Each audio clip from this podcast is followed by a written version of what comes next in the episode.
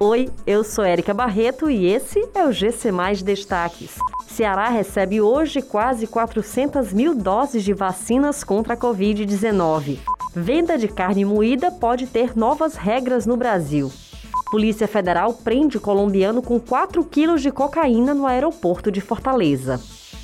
O Ceará deve receber nesta terça-feira 388.740 doses de vacinas contra a Covid-19. O anúncio foi feito pelo governador Camilo Santana nas redes sociais. Segundo o gestor, serão dois lotes, um com mais de 200 mil doses da Pfizer e outro com 187.500 da AstraZeneca.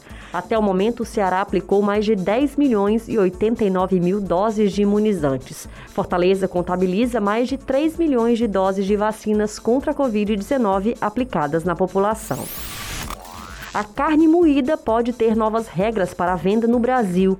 O Ministério da Agricultura, Pecuária e Abastecimento colocou em consulta pública uma proposta de regulamento técnico de identidade e qualidade para o produto.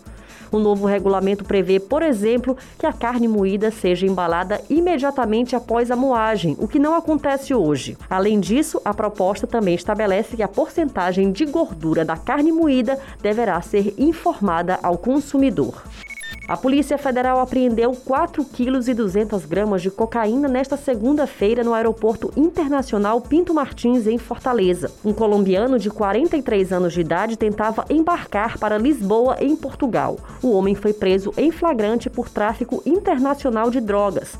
A droga estava escondida na estrutura da mala e calçados do preso. Essas e outras notícias você encontra em gcmais.com.br. Até mais!